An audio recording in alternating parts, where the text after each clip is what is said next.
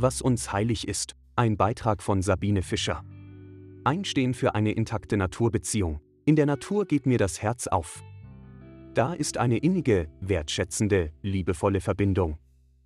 Diese Faszination beruht nicht allein auf den vielfältigen, sinnlich wahrnehmbaren Eindrücken und Lebensformen.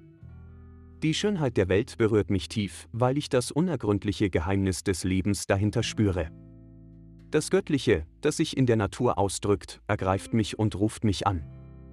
Das Wort Gott ist kein Name, kein Wesen, sondern weist hin auf unsere Beziehung zum Namenlosen, zum Mysterium, zur tiefsten Wirklichkeit.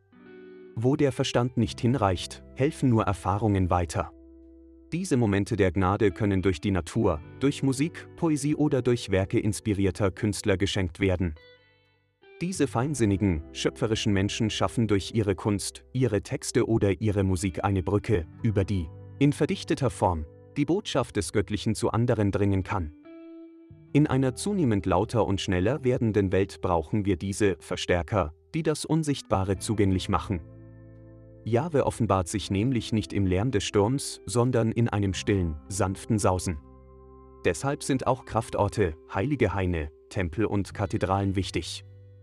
Obwohl alles in der Natur, uns selbst eingeschlossen, ein Ausdruck des Göttlichen ist, wurden schon in vorgeschichtlicher Zeit Heiligtümer als Orte der Stille, der Verehrung und Besinnung angelegt, die uns einladen, nach dem verborgenen Sinn der Dinge zu suchen und über das Sichtbare hinauszublicken. Wir leben in einem Zeitalter, in dem viele Menschen dem Zauber der Welt und ihrer eigenen, ursprünglichen Natur entfremdet sind.